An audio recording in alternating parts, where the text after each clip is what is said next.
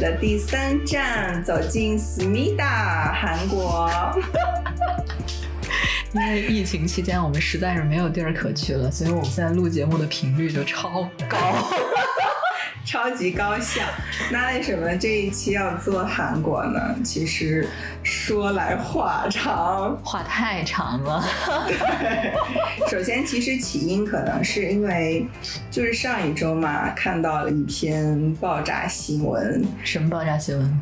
呃，屋里我们东方神起的昌敏竟然结婚了，哦，好悲痛啊！然后看到这条新闻之后，我都没有犹豫，立马转。给了三毛，然后我们共同来心碎我们的青春离我们远去啊！一说东方神起，有点暴露年龄啊，感觉。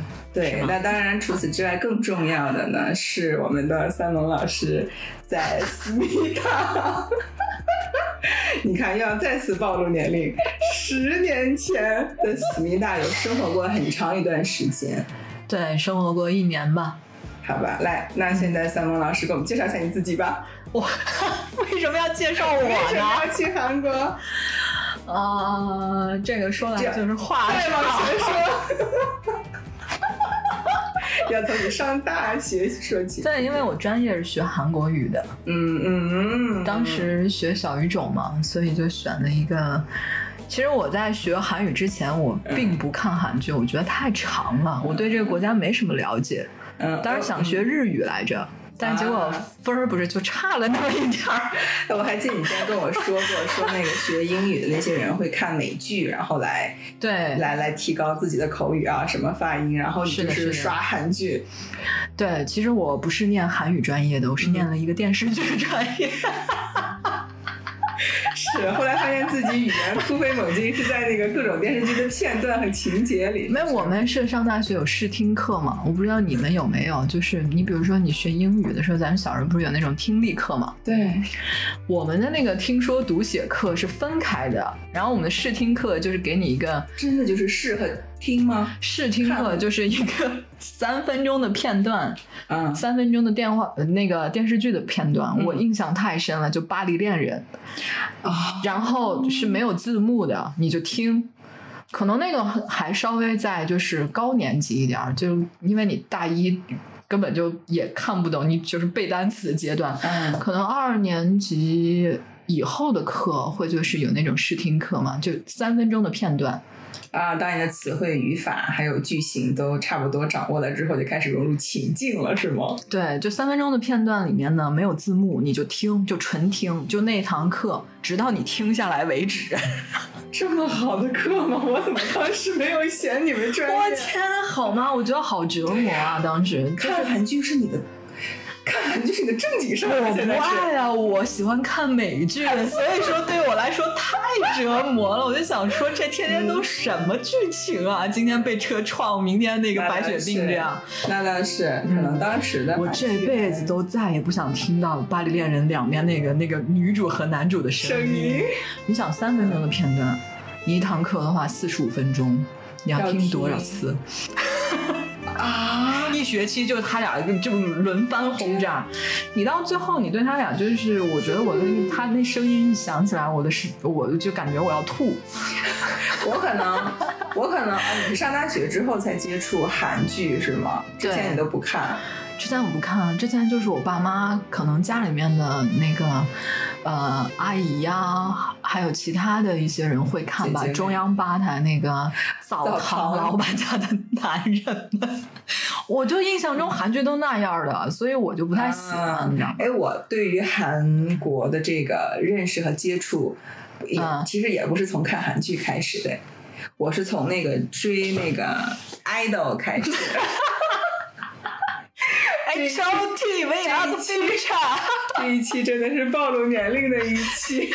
我当时追的是 Super Junior，啊，现在成了 Super Senior 大叔了。Super Junior 应该是我们就比较后期的团了吧？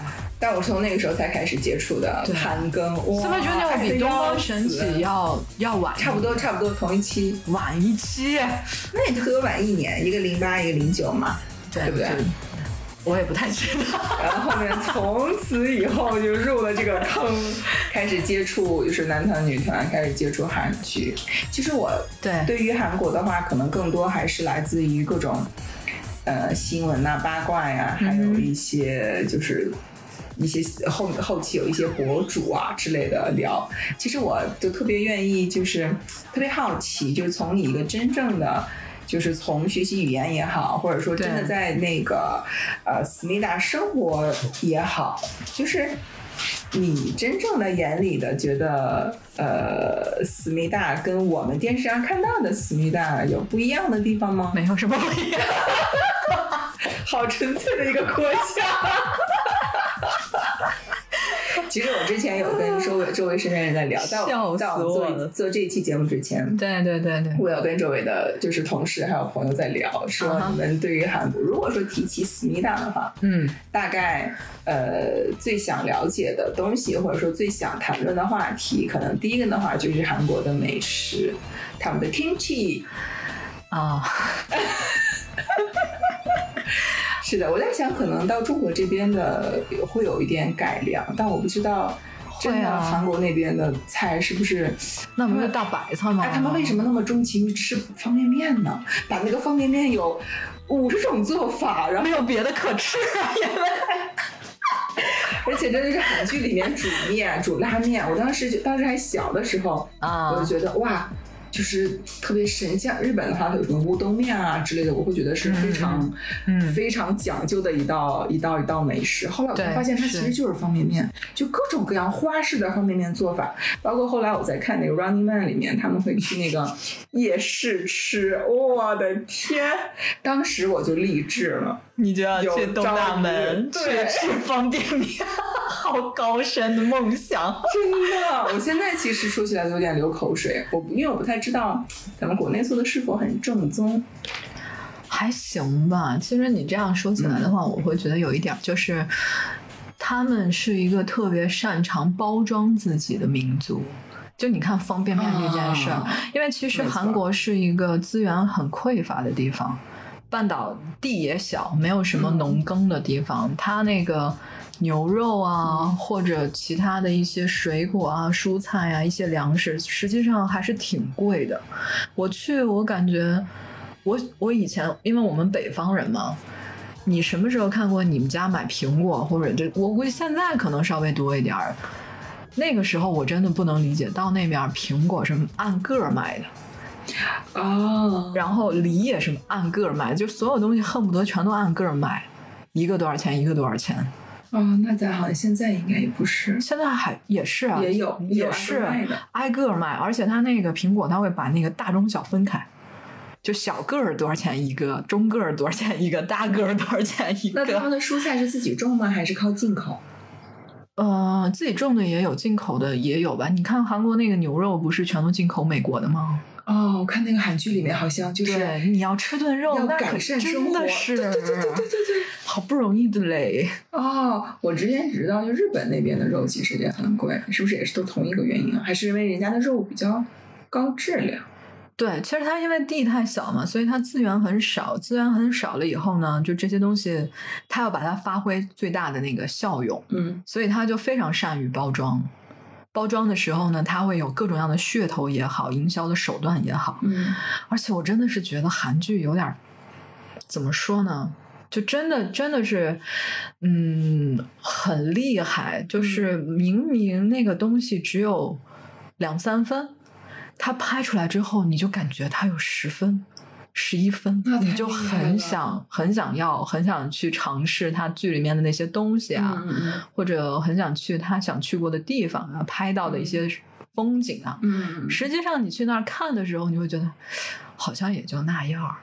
哎，你知道吗？我学做的第一道菜 就是方便面深受韩剧影响。No no no no，就是方便面还不算做道菜。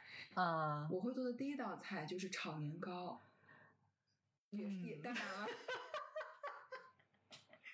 我丢不丢人我身为一个内蒙人，我接受三萌老师给我传来的充满了鄙视的表情和眼神，但我真的是看那个剧集觉得太好吃了。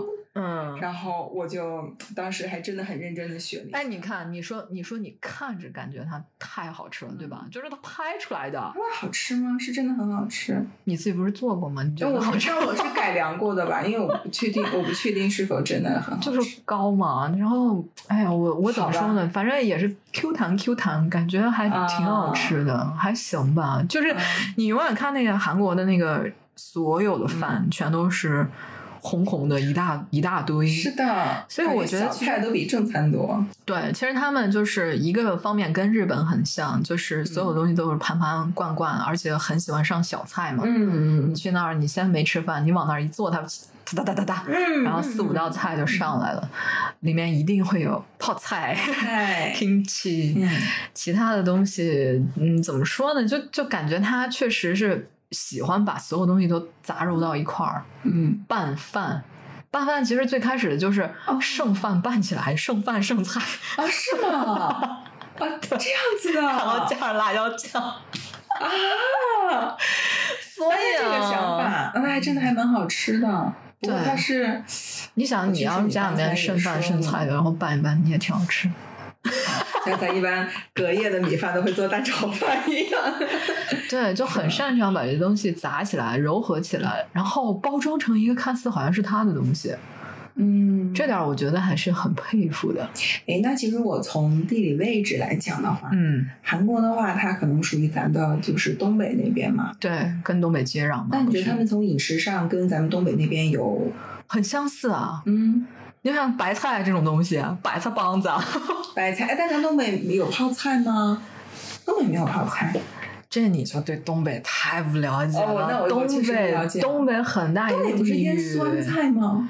翠花儿上酸菜。东北就是他们冬天不是有地窖吗？啊你知道吗？就是下面储藏的都是大白菜，因为当时没有什么别的可吃，而且白菜又好，应该是好种吧。嗯好种了之后好收，回头东北那个就是腌咸菜，嗯咱们北方人不是还挺喜欢吃的吗？其实这都是一脉相承的，我感觉其实还是蛮一样，而且就韩国人特别喜欢睡大炕，就啊地暖。睡大炕，对啊，我们现在全都睡地上，没有榻榻米之类的。不是它地暖，而且它有一个很神奇的存在，就是那个三温暖。啊，那个那首汗蒸歌里面房唱的，汗蒸房，汗蒸汗蒸房，一个是它就是洗澡加过夜，嗯然后里面有各种样的这个娱乐设施。啊，你看那韩剧里面，大家带一个那个小羊脑袋那个毛巾对对对，进去，又便宜，大家都往那地上一睡，地下全都是地暖，那不就是东北大炕吗？那就是每家每户都会有的吗？还是集中某一个地方是这个地方是泡温泉的？就京剧榜，就是那个桑，哎，那叫什么来着？哎呀，一下三温暖那个汗蒸房，汗蒸房汗蒸房它就是就就就跟我们大澡堂。哦，这个意思啊，对啊，日本人喜欢泡温泉，嗯，韩国人喜欢三温暖，三温暖。然后你还一定，比如说大家洗完澡了，洗完一澡了，嗯。搓完澡，那就是咱之前会约的唱一个 K，然后他们去约的。对，而且这个很北方啊！你想啊，你自己在那个香港那头待过，那个南方人哪搓搓澡啊？对啊只有我们北方人搓澡，对对，韩国人也搓澡，哦，是吗？对呀、上个上个钟，然后搓澡，搓澡完了以后，在那个就是呃汗蒸房里面，就是就是在睡一觉，因为他那个不是有地暖嘛，就大家全都睡地上。嗯你睡起来饿了之后，你就 点个方便面，你知道呼市有一家叫 地海云天？差不多。这里没有广告啊，没有广告，但是你应该懂。就是碧海云天，真的，一样一样样的。对对对对对，它改良以后，而且你进去以后很舒服，嗯你进去以后很舒服，就大家一起 洗完澡之后穿那个就是浴袍，啊，出来去那个自助 一起呃是的吃饭，这不是一样吗？就是、哦就类似这样的东西。哦，说到这个，就是韩国那边有一个九龙山的汗蒸馆，巨大，在在呃，我记得好像是在龙山区吧，反正离那个首尔市还是有一定距离的。嗯，嗯但是你如果去的话，非常大，就是你刚刚说的碧海云天是吧？四层楼的碧海云天啊，这么大，对，超级大。那就属于比如说首尔市民要去休闲过个度个周末的话，是不是很喜欢开车去那那边，然后泡温泉？可以啊，那个里面能玩一天，里面有 KTV、哦，台球房，哎反正你能想。记下来，九龙山下汗蒸次去打卡。九龙山汗蒸馆好像应该是叫这个名字吧？哦九龙山，那他们对汗蒸是一直就有这么一个传统和习惯吗？对，一直有这个传统习惯。你去哪儿？我当时在韩国的时候，中间有旅游嘛，嗯就是走韩国的一些主要的一些城市。嗯当时学生比较穷，嗯就是有的时候觉得住酒店有点太贵了，就晚上就会去那个汗蒸房里面过夜，哦很便宜，而且你又能洗澡，对，还能吃，还能还吃有，娱乐设施，还有娱乐设施，啊，就反正很舒服。你过一晚上，它不是有那个 locker 嘛？你就把东西锁到里面，洗澡的时候就锁到里面。哦哦，最神奇的是，韩国人喜欢汗蒸到什么程度啊？就是仁川机场，嗯哼哼，韩国的最大的国际机场，嗯里面有一个汗蒸房啊。机场对啊，就是你能想象呼和浩特白塔机场里面有有一个碧海云天。那真的有人会在机场啊？那到底 有啊，我去过，我就是去过。因为你等飞机，你比如说哇很长时间的话，你比如六七个小时，你就想我还不如去洗澡躺一会儿，就很舒服啊。哎，真的，那机场里其实真应该有这么一个地方。对啊，全世界我我我去过很多机场，我觉得好像就就有，但是有换洗汗蒸房就应该就仁川有。啊。对，白塔机场也可以借鉴一下。我们白塔机场有涮羊肉吗？哦，那倒是，那对，倒是，有耳那倒是，对，啊，那倒是。是。哦，那我想起很多那个就是韩剧男女主有约会的地方也会去那个，是，就一家人很很适合去。包括 Running Man 他们好几期做节目都是在哎，那个刘在石不是有期节目就在汗蒸房里面？那那叫什么名字来？我都忘了，我好能看那个。他们好像做过好几期都是在汗蒸房里面。所有的都在汗蒸房里面，就是男的穿的是啊蓝色的，女的穿的是粉色的进去，然后还是另外一个节目，对对对对对另外一个节目，对对对对对对，那个节目啊，叫什么来着？行了，别想了 这期节目在考？，pass pass pass。然后，那除了那个就是美食汗蒸这一块的话，嗯然后我周围的小伙伴儿就是不约而同的都聊到了一部就是韩国的神剧，大概就是在心里面排名就是第一，以及其他的这样的一个就是嗯《请回答一九八八》。哦，那个真的是，对，可能就是这个韩剧里也会给大家输出一些韩国的一些符号和信号。很多对，对，然后像韩剧的话，其实我不知道你们上课的时候，你是你是上课的时候才开始看韩剧吗？是不是？不是因为我们外语学院有一个官网，嗯就是有一个学校的校园内网，嗯也只有就是应该是只有外院的人能上吧。嗯里面就是各个国家各个语种的各种电视剧，嗯 啊，那你看的第一部韩剧是什么呀？哇，当然是用于教教科教科书巴黎。恋人。真的是，因为我们老师很喜欢巴黎恋人，很喜欢那个男主，所以我们就是备受折磨。我真不觉得那个男的有，现在觉得好像还有一点魅力，在但是在当时就咱那个上大学的时期，你想你喜欢的都是那种偶像 idol，, 突然之间给你来一大叔，你就是 哎，我那天想了一下，我看的第一部韩剧，嗯，就除了那个咱中央八套播的那些哈，对，就是我自己真的就是打开什么韩剧网去看的，就是《豪杰春香》。啊，豪杰春香和在熙，对对对对，哇，当时简直就是迷的要死，而且主题曲太好歌听了对对对对对，是歌也特别好听。是那美声那个男生唱的，对对对对，而且那个嗯剧情也是，现在回想起来，唉，剧情就那么回事儿嘛，是不是？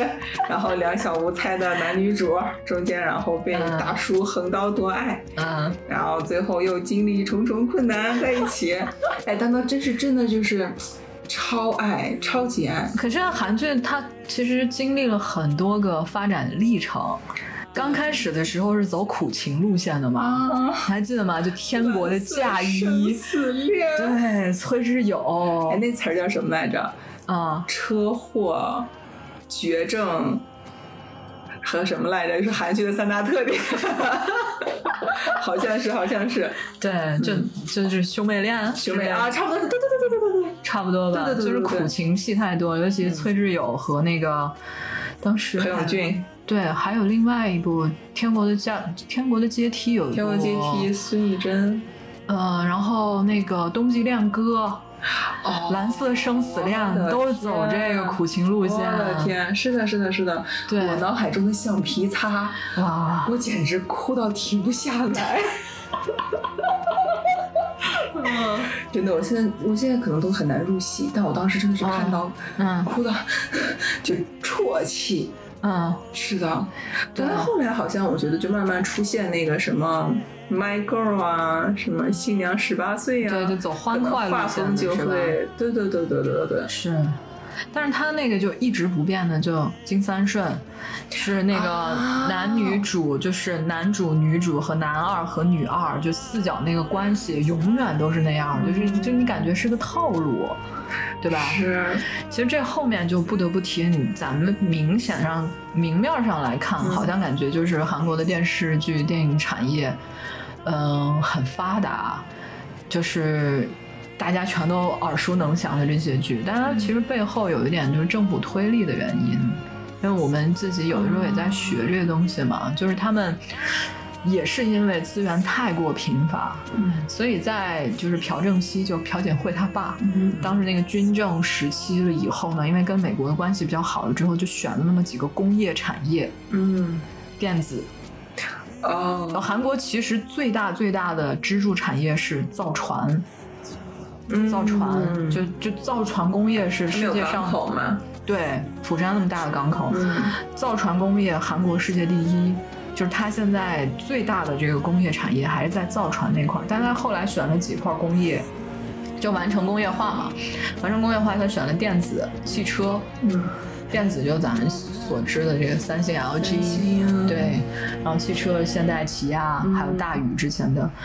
另外一个就选了文化产业，啊就我觉得就是很有眼光的那种，就是他他那个资源有限，他只能在这几块儿集中优势，对，集中优势兵力，而且就是国家每年都投钱，他那个金永三和金大中的政府都有那个文化振兴计划，就每年我比如说投多少钱我忘了，大概反正是比较大的一个数字，几千万吧，嗯就投你们随便拍，但是你拍出来的东西当然有好有坏嘛，可是它有了这个量之后，这个质就慢慢上来，而且他当时就瞄准了，就说我就是中国、日本、东南亚市场。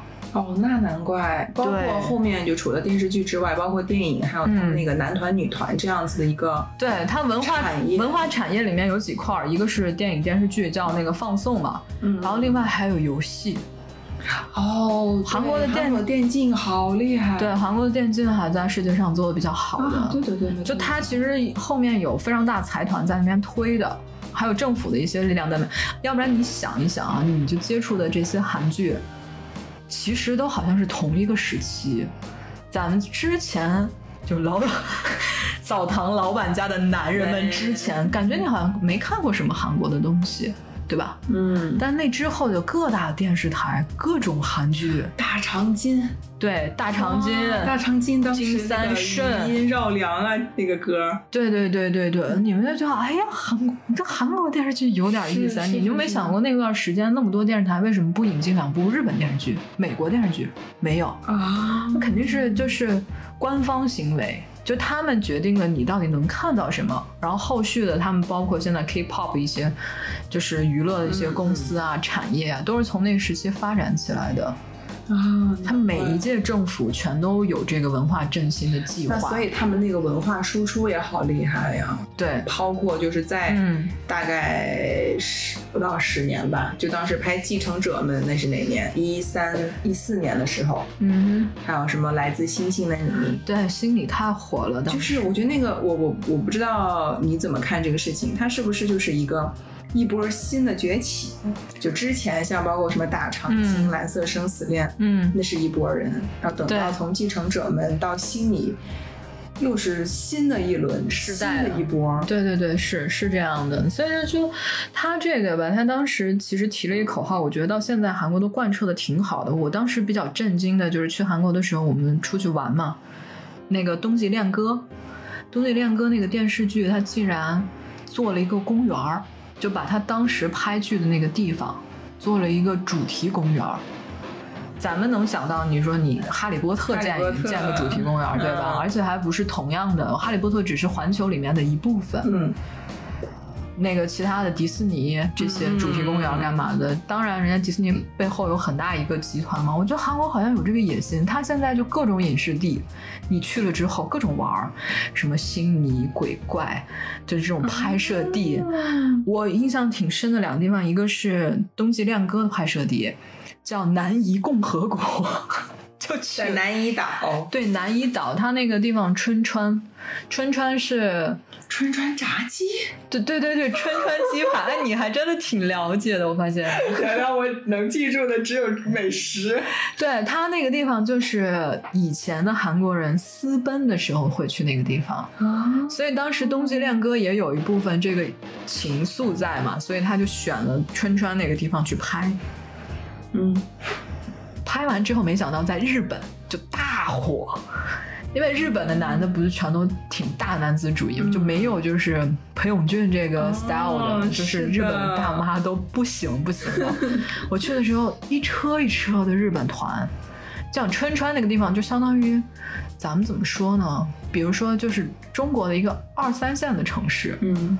他在韩国那边，大家也也会去。他没有什么旅游的这个项目，嗯，突然之间就因为这个电视剧，嗯，然后就多了这么一个旅游的项目。每年那么多的日本人过来，就是贡献 GDP。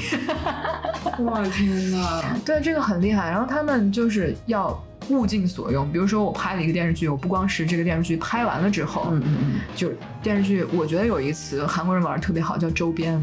啊，没错，我电视剧的这个海报，电视剧的这个人物的这些小人偶，是的，是的，然后所有的一些 OST，嗯嗯，就我那个电视剧里面那些插曲，对，我那整个歌出一专辑，我那拍摄地建一公园儿。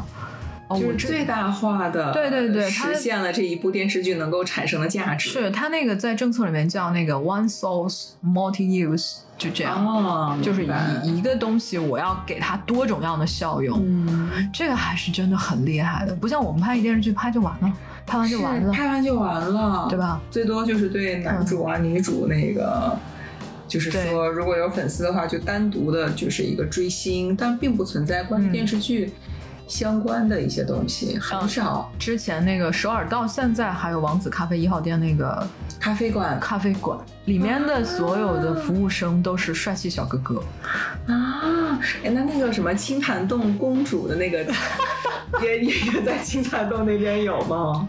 它也有一些取景地吧，但是那个电视剧因为不是特别火，也没有它像这样有个专门的场景。对对对。所以你到那个王子咖啡一号店里面去看的时候，你觉得哎，这地方好像感觉没有电视剧拍起来那么大。嗯。这就不得不提韩国的这个摄影啊。就我曾经有一个朋友，他是在韩国那边学导演的，我也不知道他为什么去韩国学导演。然后我们两个人住了有一段时间。嗯。他就跟我说，就说在。东亚，咱们中日韩三国嘛，嗯，呃，日本的导演，韩国的摄影，中国的编剧，就是啊，比较牛逼，嗯，对，这个样子，就是韩国的摄影真的是。真的是挺牛的，你想《Running Man》那个，我的天，跑着拍，对，那得什么节奏啊？对，而且他们后期的那个就是包括剪辑和整个画面，对，好厉害。它整个一个是工业，如果你感兴趣的话，可以看就是宋慧乔和玄彬的定情之作，他们生活的世界，那整个就把一个就是韩国电视剧的制作工业给你非常清晰的呈现在你眼前，就是他有作家，嗯，编剧嘛，编剧，然后他。导演，导演分 A、B 组，嗯，然后演员他是边播边拍的，就比如说我周一周二拍完，我可能可能周四周五我就要播了，就电视台是播。是是是就在这段时间里面，他那个作业流程啊，就是一环扣一环，紧接着有一次那个电视剧里面一个情节，就是好像宋慧乔那个角色吧，他是一个导演，嗯。他有那段就就就拍砸了，所以导致他那电视剧差点就没播，就是放送事故嘛。嗯，还整了挺大一事儿。当时在那个电视剧里面，就你看那电视剧，你会发现啊，真的是而且他们可能还会根据就是观众的一个反馈来及时调整自己的剧本，对，就边拍边播，就这好处嘛。那确实需要强大的一个团队的支持你工作个技术的支持。你工作量你压力太大了，你比如说你录播，就就比如说咱这节目，如果你要是一个直播节目的话，和一个录播节目，那你肯定承受的压力是不一样的嘛。对，而且像咱们这个节目，嗯这这个电视剧，就算录播完，可能后期的制作啊、剪辑，嗯，那也需要两到三个月的时间，这已经是非常快、非常快的了。对他那个就是流水作业，就我就这一集，比如说我周六、周六、周日我拍完，然后周一周二我就剪，然后周三、周四我就播了。天呐，就这就这种节奏太厉害了。对对对，人家就是整个一个非常怎么说呢，就发展到后期很完整的一个工业系统模式了，能这么说吗？流水作业，啊，就相当于是你你看着好像感觉嗯都是挺那个什么不一样的韩剧啊，但是它那个作业的模式肯定是一样的，包括它中间有一些类型剧，像你比如说男主 A B C D。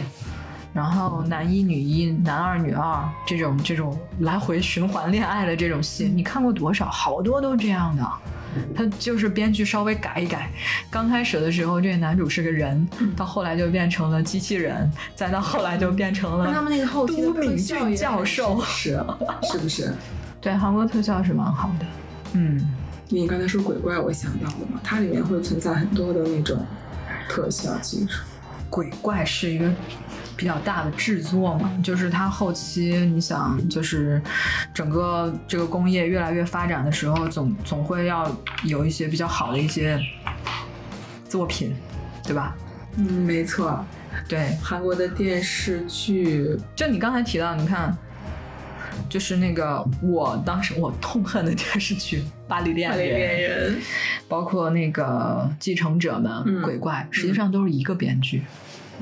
这编剧是韩国业界大牛的编剧好剧，厉害！而且呢，如果这么看来的嗯话，其实韩国就是也是靠几个编剧，然后撑起了半边天，韩剧的半边天。他们编剧地位非常高。嗯，编剧，你就像那个他们好像叫作家，对吧？对作家什么作家，就像就像这个鬼怪这个编剧的话，那真的是还有《太阳的后裔》，对《太阳后裔》也是也是他同一个绅士的品格，这全都是什么级别电视剧啊？就就就真的是在业内非常受尊敬的这种。对，那请回答一九八八是哪位神编剧啊？叫李友静吧，好像是。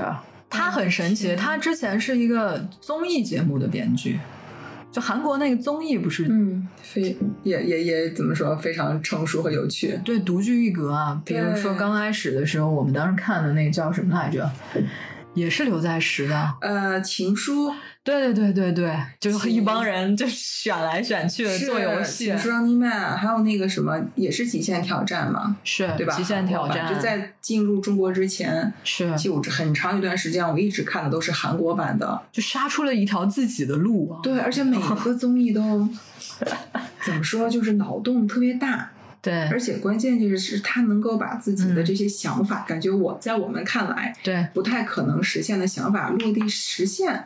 是这个我是觉得韩国在这一块非常值得，就是其他同行去学习的一个地方。是他把这个东西就编出了自己的特色，而且有一定的模式。最牛最牛的，他还海，他还可以海外输出。对他们一些造星工厂、S M Town、啊 YG Family，然后还有那个 JYP 叫啥，我不太知道。反正就这三大娱乐公司，嗯就不得不说，JYP 就叫 JYP。不得不说，他们嗯，真的输出了很多优秀的，就聊回来，就那个八八的那个编剧，嗯八八他那个其实他有三部嘛，《请回答》系列刚开始八八是最后一部，嗯就是第一部应该是九四还是九94七吧？九四一期，94九九四九七八八，八，应该是刚开始就是说追星的吧。就是他永远有一个游戏，就是猜老公。嗯嗯嗯，你当时看那个韩剧的时候，你会觉得啊，就是爸妈开创另外一种韩剧的风格，我觉得这个挺不容易的。是就不是那种什么犄角关系、犄角恋，对，对吧？也不是嗯财阀二代和灰姑娘这样子的故事，是，真的是特别的生活接地气，对对对，然后人和人之间的感情特别的纯粹和真挚，就让我们觉得，嗯啊，就是小时候我家里面发生很温暖，对吧？特别的温暖。是他那个怎么说呢？就韩国有一个挺有名的散文小说叫嗯《Sonagi》，就是夏日的那个雨嗯，阵雨，对，啊，夏日的阵雨，就就这种感觉吧。就他那个还是很细腻的，也许就是因为他东西，还是因为它就资源太少。少，它要充分的挖掘和利用对仅有的东西。对，所以他在语言文学上的表达的话，就会让人感觉还是挺细腻的。嗯，散文有自己的特色。有没有什么你印象觉得？就拿八八来讲的话，我觉得其实它每一集每个 episode 都有一个主题，这个是嗯。一般电视剧好像没有的。嗯。比如说他们说妈妈那一期，说是本来这个世界上没有神，嗯，但是有就就有了所以就造了妈妈到了给妈妈，对对对对对，当时那个几个故事串起来之后再说这个东西，你就感觉它每一篇每一篇就是一篇一篇散文，就是连起来的那个故事，里面有些词、有些话很文学、很文艺的，嗯，就感觉不太像在拍一个电视剧。那个编剧是有点自己的那种文学情怀的那种感觉。没错，对，就韩国有两个主旨嘛，就是你要理解韩国这个民族。第一个主旨就是它是一个信仰，哎呀，这个词怎么说呢？憾，也可以理解成遗憾，或者是怨恨。哦，这个汉，对，因为它永远夹在齐楚之间的那种感觉。比如说，在历史上中国强大的时候，想往外扩张的时候，就先揍朝朝鲜一顿。他那个半岛那个位置，然后等到日本强大了以后，想要来揍中国，然后第一个揍的也是朝鲜。嗯，那倒是，后来等到西方强大了，西方想，包括现在也是啊，也就是是他他永远就是那种老二哲学，所以你永远不要怀疑这个世界上韩国人，呃，生存不下来，他那个生存力非常顽强，而且他永远都会做世界老二。你看三星。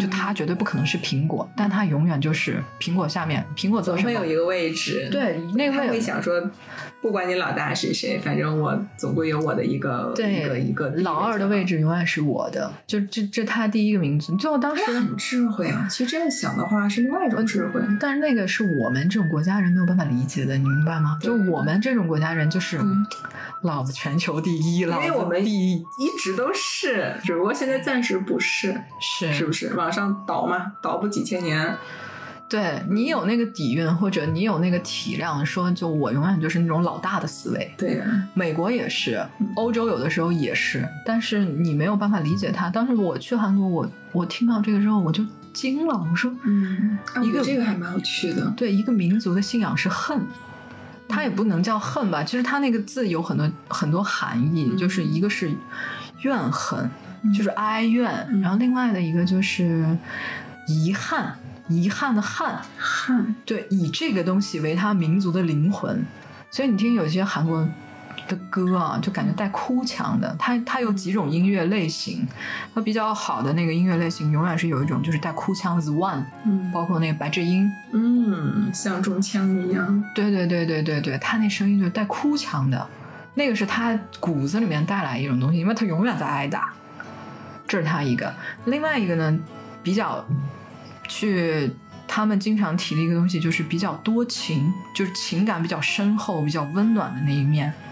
所以，请回答系列就是突出的展现那一面，人和人之间的那种就是情感，链接。明白。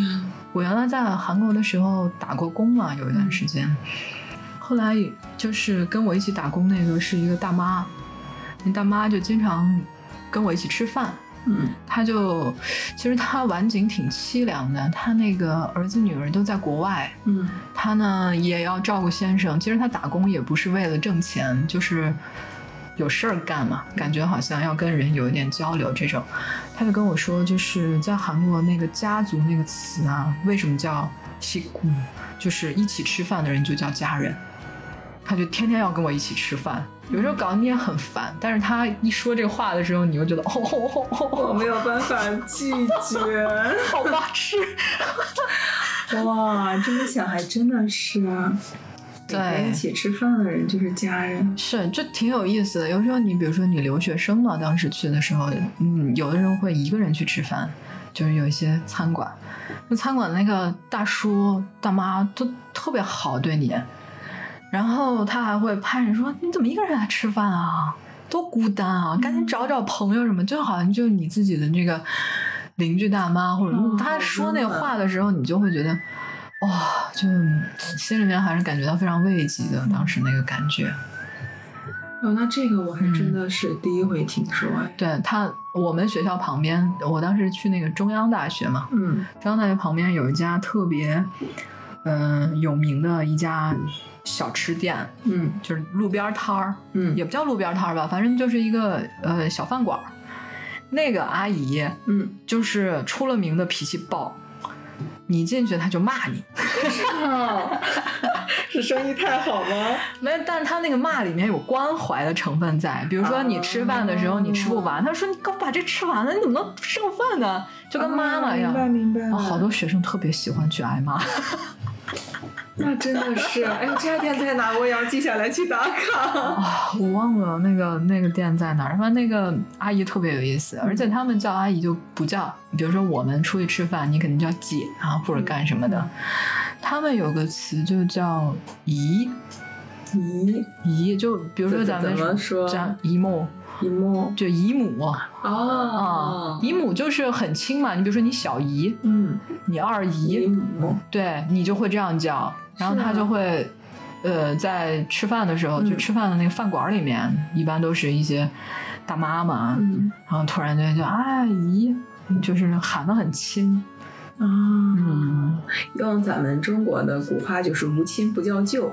对对对对对他们有，这方面的意思是吧？对无亲不叫姨。是。然后你比如说叫那个叔叔，店里面工作那个叔叔给你上菜那叔叔叫舅舅，啊，叫舅舅，对不叫什么阿嘎西，真的。三寸，就是就是舅舅。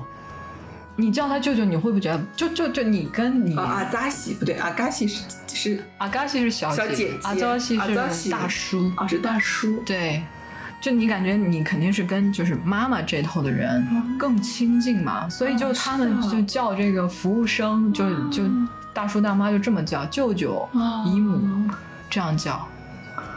对，然后他们也有时候就像那个对孩子一样，对外甥一样对你，特逗。那他们怎么称呼？就比如说你，如果你去的话，他们会怎么称呼你？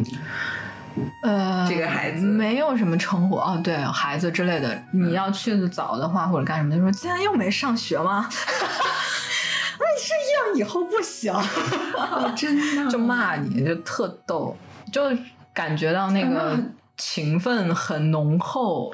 那这个真还嗯，人和人之间情分很浓我厚。了解的不太一样哎。对，就八八里面有很多很多这方面，包括他们邻里之间，嗯，对吧？那你觉得就是这个电视剧里面演的这些，其实也是蛮生活化的，就是在当地生活也是这样，就真实的是这样子的，是吗？我觉得肯定是有一部分是比较真实的，就像其实你比如说咱们小时候，我不知道你是不是啊？我们之前不是聊，我就是那种，就院儿里面嗯，阿姨叔叔一大堆一大帮的那种，对，我们是我们上一期吧，我们在聊这种就是对平房一排一排的，前后排，前面是舅舅，嗯。后面是爷爷，大概就是嗯，小孩一起玩群居，对，对，玩完了之后就是一吃饭的时候各回各家，各找各妈，是是的，是的，然后就各回。这跟爸爸里面很像，对，然后回去之后，妈就拿一盘柿子过来说，给邻居家那谁谁哪个李阿姨、张阿姨送的，送我一直就对是对，然后自己他也送我也送什么烙饼，然后给那家送腌了咸菜，对给各家送。是啊，就是这样就一样，一模一样的，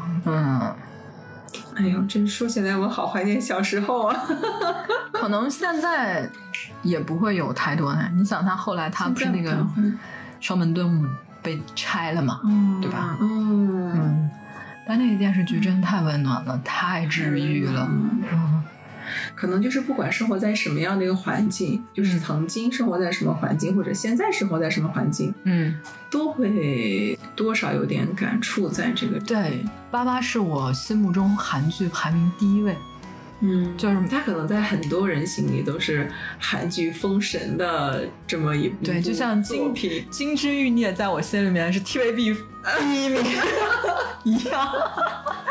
是的，是的，基本上没什么让你觉得，哎呀，这个不太好，那样就好了呀什么的，嗯基本没有，嗯，就真的是神剧中的神剧。对，可能就是他除了就是演员就是主角演技好之外，故事好之外，它可能传递出来的东西是更珍贵和宝贵的。是，那如果让你给大家你自己排个名，或者说给大家做一个推荐的话，你会有什么推荐吗？我第二喜欢的韩剧是《他们生活的世界》，就是啊玄彬、宋慧乔 定情之作。就就他那个类型，嗯，怎么说呢？就其他电视剧不是那样的，就中国不可能拍那样的电视剧，其他国家人也不可能拍那电视剧，平淡如水，嗯，真是，无比真实，但是。还真还真就是他们俩恋爱那个情节啊，没有什么特别狗血的剧情，就像其他的什么都教授和全是贤、嗯，大明星和外星人的这种，就离你太遥远了。你看他们俩恋爱那个过程，你就能想起来自己恋爱的过程，嗯，就太有太有那个真实感了，就觉得你和他。你和你，比如说男朋友或者谁之嗯之前的，你肯定有一段关系，你类似他俩那种样子，嗯，太真实了。还真是，嗯，里面每个人的那种小崩溃，崩溃的那个点，回头好过来，大家一起做一件什么事儿，做那个事儿里面又怎么怎么样，就很平凡，特别平凡。他没把那个工业就当成一个，嗯，怎么说，光鲜亮丽。感觉特别有神采飞扬，每个人都嚣张跋扈那种。里面宋慧乔和玄彬两个人经常就穿的就是白衬衫，嗯，而且宋慧乔的那一部剧里面的造型也是很简单、很随意，特别生活化，因为你想常常都素颜不化妆。对，因为你想他们那个工作啊，他们工作不是就我我刚刚不是说他那个工作节奏非常快嘛，嗯天天就是睡在电视电视台里、嗯宿舍，嗯因为他要制作节目啊，要去拍戏呀、风吹日晒呀、他肯定不能天天就是化的浓妆艳抹的，怎么着就出去。所有那些人，那个电视剧里面的导演、编剧，所有那些人那些故事，我觉得肯定都是有原本的。有原型。对，有原型的，中间这些人都就就穿的就简直就跟我们上班平常穿的是差不多的，别没有任何你就看了看了几集之后，你觉得这些人就是没什么明星的那种那种感觉，对那，他们其实除了这种比较生活化的，嗯，就是一些剧集之外，他们也有自己的古装片。对，就是，哎，我还太你喜欢看古装戏是吗？我太喜欢它里面的衣服了，啊服装了。啊啊啊，对，就抛开剧情，就是暂时不讲韩服比较好对看对韩服？好好看，而且就嗯是。就宫廷戏的话是宫廷那一身服装，对然，后生活中就是生活中那那那那些服装。你平民不可能穿丝绸的嘛？你好想在嗯，我记得当时我印象特别深刻，我能想起来的就是那个怀抱太阳的月亮，啊，嗯，还有什么云化的时光，对，还有很早以前有那个，完了你你这完全是一韩剧迷，哎，还别说，还真是，五星认证。还有那个王的男人，就是我可能看过，就怀抱太阳的月亮，我可能看过好几遍。我这里面那这么迷的吗？我比较迷的是里面那个小演员，啊，因为主角不是那个什么金什么九金秀？贤和那个韩佳人。对韩佳人，然后小演员，小演员是那个吕珍九哦，对对对，和那个金我的天呐，现在人都已经开始演那个大女主的戏了啊！就他们俩演技真是不错。韩国其实还是一个蛮神奇、蛮值得去感受一下、感受、去生活一段时间的一个国家。嗯，我觉得首尔就我比较喜欢有江的城市啊。对，有江的城市你就感觉气氛不太一样，包括那个首尔的汉江公园。也很适合去汉江公园，就整个首尔，就你去完之后，你觉得这个这是一个来了之后不恋爱有一点亏的地方。哦，这么美吗？对，整个城市就弥漫着一种那种，哎呀，我好想在这儿恋爱那种气氛。哦，我看之前是不是有《Running Man》有几期是在那边做的节目。对，整个汉江公园里面骑自自行车啊，包括它那个汉江大桥，晚上的时候会下面喷水啊，有那种灯光的。秀，汉江江面很宽，比黄浦江的江面还要宽啊！所以你想，你一个有山有江的地方，你就感觉确实挺浪漫的。它那个丘陵地形嘛，有的地方弯弯的往上走，往下走，你在那种地方里面就很有一种错落那种感觉，对。哎呀，期待，特别的期待！感谢三萌老师给我们做了一期，怎么讲？说从通过在那边生活的最真实的一手经验，然后又刷新了，又刷新了，至少刷新了我对思密达的很多的认识。然后小本本上又记了很多新的要必须去打卡的一些景点和博物馆。是是是，还挺还挺。我们我们疫情结束之后一定要去走走起，可以啊，好不好？不知道疫情什么时候，关键 我们录此节目为证。所以其实我们可以先在心里种一个这样的种子，在小本本上先把它记下来。是去一些不一样的地方，会对自己更有体会吧。对，就是你去的地方，你比如说很很久以前，我觉得我去外面是感受新鲜的，但你去那地方就觉得，啊，我还是跟外面的东西碰撞了之后呢，更愿意回来找自己，就更知道自己是什么样的。对，没错，可能也就应了我们之前经常说的，就是不管你想去什么地方，不管你想见谁，不管你想做什么样的事情。从现在开始，永远都不晚。那我们今天就聊到这儿。好的，比心。